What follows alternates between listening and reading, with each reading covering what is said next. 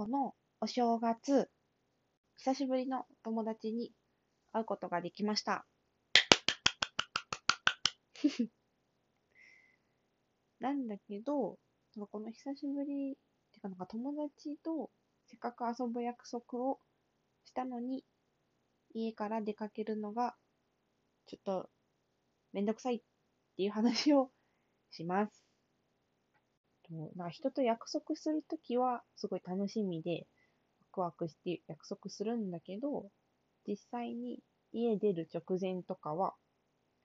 もうめんどくさくて行きたくないな。でもドタキャンするのは嫌だから、頑張っていこうっていうようなテンションで出発してます。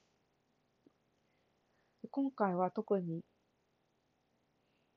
久しぶりの友達だったから、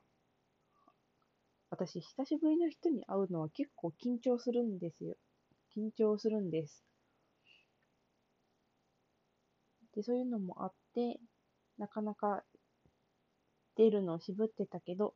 実際行ってみたら、とっても楽しかった。なんか仕事って毎日出勤していて、で、もちろん行きたくないなって思う日もあるけど、もう行くことが、家から出ることが習慣になってしまっているから、準備するのがめんどくさいとか、この玄関を、靴を履いて玄関から出ることが億劫だとか、そういう気持ちにはあんまりならない。一方、友達と遊ぶことっての方がよっぽどなんか高揚して家から出ていくようなもんなはずなのに、なんであんなに億劫なのかなって考えると、うん、